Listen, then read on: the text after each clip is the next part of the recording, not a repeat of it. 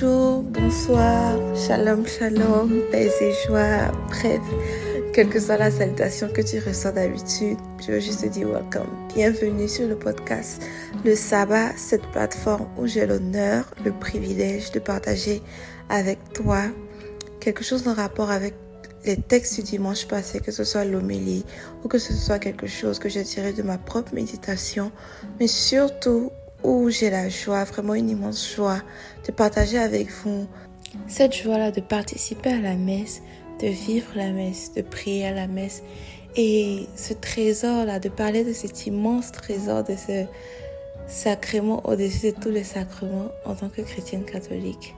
Welcome, welcome, welcome. Alors, les références pour cet épisode sont tirées des textes liturgiques du 29e, 29e dimanche du temps ordinaire de l'année A. Pour la première lecture, on est toujours dans le livre d'Isaïe. Pour la deuxième lecture, c'était la lettre de Saint Paul apôtre aux Thessaloniciens, chapitre 1. Et pour le psaume, c'était le psaume 96 et l'évangile, comme d'habitude, dans le livre de Matthieu. Juste un rappel pour dire que tu peux trouver les textes du dit dimanche dans le lien que je laisse dans la description. Hmm, par où commencer? Pour cet épisode, j'avais tellement de choses en tête que je voulais partager. Il y avait tellement de belles phrases dans l'homélie du prêtre que j'ai entendu. Il y avait tellement de choses qui sont ressorties de ma méditation personnelle mais en même temps, je me dis, ok, je ne peux pas tout partager. Mais une chose qui est claire, c'est que le message du dimanche, en une phrase pour moi, c'est celui-ci. Dieu était au-dessus de tout et étant celui qui gouverne tout, la moindre des choses qui lui reviennent, c'est qu'on lui donne gloire et c'est qu'on l'honore. Et le psaume de ce dimanche, la réponse du psaume, c'était Rendez au Seigneur la gloire et la puissance. Est-ce que vous avez fait attention au verbe Rendez au Seigneur. Quand je prends le dictionnaire Larousse, la première définition de rendre que je vois, c'est restituer à quelqu'un ce qui lui appartient ou ce qui lui revient de droit. La deuxième définition est celle-ci. Envoyer, rapporter à quelqu'un ce qu'on a reçu de lui et qu'on ne veut ou ne peut garder. Dans son homélie, le prêtre nous a posé une question qui m'a choquée. À vrai dire, c'était ma première fois d'entendre ça. Il nous a demandé, est-ce que vous avez déjà pensé au fait que Dieu a des droits? À l'intérieur de moi, je me suis dit, mais comment ça Dieu a des droits? Mais si je me penche sur le psaume 96 qui dit, rendez au Seigneur la gloire et la puissance, et le verbe rendre qui veut dire redonner à quelqu'un ce qui lui revient de droit. Dieu a vraiment des droits. Mais ça suscite une autre question en moi. Comment rendre gloire et puissance à quelqu'un qui est déjà glorieux puissant? Je ne sais pas si vous avez déjà entendu la phrase qui dit Nos louanges n'ajoutent rien à ce que Dieu est, mais nous rapprochent encore plus de Dieu. Mais on doit reconnaître aussi qu'on ne peut pas rendre quelque chose qui nous a pas été donné. Si on n'a rien reçu, on ne peut rendre quoi que ce soit, encore moins ce qui est dû. Alors ce dimanche, voilà la première chose que j'ai compris, c'est que rendre gloire à Dieu, ce n'est pas juste chanter de belles chansons, de belles paroles. Ce n'a rien de mauvais, ça exprime notre reconnaissance. Ce n'est pas juste dire Dieu est maître de tout, je reconnais que tout ce qu'il y a de bon, bien grand dans ma vie, c'est par Dieu que je l'ai eu. Mais c'est d'agir en fonction de cette reconnaissance-là. C'est-à-dire, ok, je sais que c'est Dieu qui fait toutes choses dans ma vie. Et je sais que vraiment cette opportunité-là, ça vient de Dieu. Mais qu'est-ce que je fais par rapport à ça? Est-ce que j'utilise cette opportunité-là pour sa gloire ou j'utilise cette opportunité-là pour ma propre gloire? Est-ce que j'utilise ce souffle de vie pour ma gloire ou j'utilise le souffle de vie-là pour la gloire de Dieu Et dans l'évangile, Jésus vient encore confirmer, réaffirmer que la seule manière d'honorer une autorité, c'est de lui redonner ce qui lui revient de droit.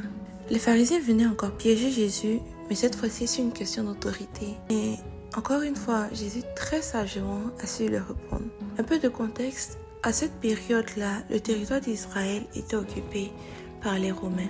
Donc en posant la question à Jésus, est-ce que on doit payer les impôts à César? C'est un peu comme s'il lui disait, est-ce que ceux qui sont en train de nous oppresser, qui viennent occuper nos territoires et nous forcent les lois qui ne viennent pas la loi de Dieu, est-ce qu'on doit suivre ces lois-là? Si Jésus disait oui, Isaïe dit ah non, tu n'es pas, tu n'es pas un vrai Israélite, tu n'es pas un vrai. Tu es en train de nous dire que on doit négliger les lois de Dieu. Et s'il disait non, ils allaient, dire bah donc tu veux tu veux provoquer une révolte contre César et trouver un motif pour condamner Jésus. Mais Jésus, très sagement, nous enseigne encore une fois que la meilleure manière d'honorer une autorité, c'est de lui rendre ce qu'il est dû. Et il pose la question, en effet, cette effigie et cette inscription, de qui sont-elles?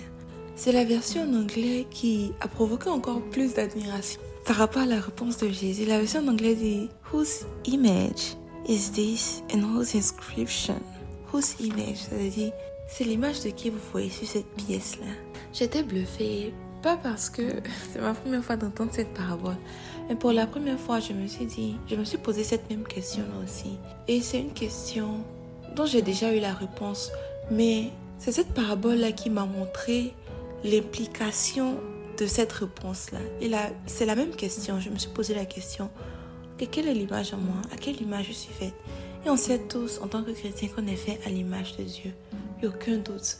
Mais de cette même manière que Jésus a dit, ok, parce que c'est cette image de César qui est sur cette pièce, rendez-la à César. Je me suis demandé, ok, si je suis faite à l'image de Dieu, comment je me donne à Dieu? Ce dimanche, j'ai réalisé aussi que le fait de m'appliquer à intentionnellement faire la volonté de Dieu et à lui rendre gloire a aussi ce volet de justice. C'est la chose à faire et c'est la bonne chose à faire. En fait, ça me rappelle cette partie de la messe qu'on appelle préface, juste après l'offrande, où le prêtre dit Le Seigneur soit avec vous en et avec votre esprit. Et il continue en disant Élevons notre cœur vers le Seigneur, nous le tournons vers le Seigneur. Rendons gloire au Seigneur notre Dieu. On répond quoi? Cela est juste et bon. on répond pas que ouais, on a envie, allons-y, notre cœur est touché. Donc, non, on répond cela est juste et bon. Voilà un peu ce que j'avais à partager avec vous en conclusion. Voilà ce qu'il faut retenir si en tant que chrétien, nous reconnaissons vraiment que Dieu est au-dessus de tout, que c'est Dieu qui permet tout, que c'est lui l'autorité suprême. On doit lui rendre gloire, pas seulement par nos paroles, pas seulement en paroles, mais aussi en actes.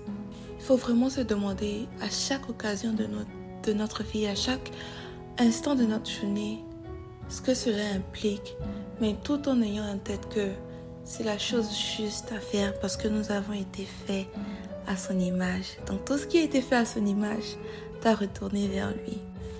J'espère que tu as aimé cet épisode et si c'est le cas, je te demande juste une seule chose, de partager à juste une ou deux personnes, pas plus que ça, juste une ou deux, c'est la seule chose que je te demande. Tu peux juste leur envoyer un message en leur disant voilà j'ai aimé cet épisode parce que je pense que ça va te faire du bien si tu écoutes. Shalom, shalom, bonne semaine et on a la semaine prochaine. Merci encore, merci beaucoup, beaucoup, beaucoup pour ton temps et merci d'avoir écouté cet épisode.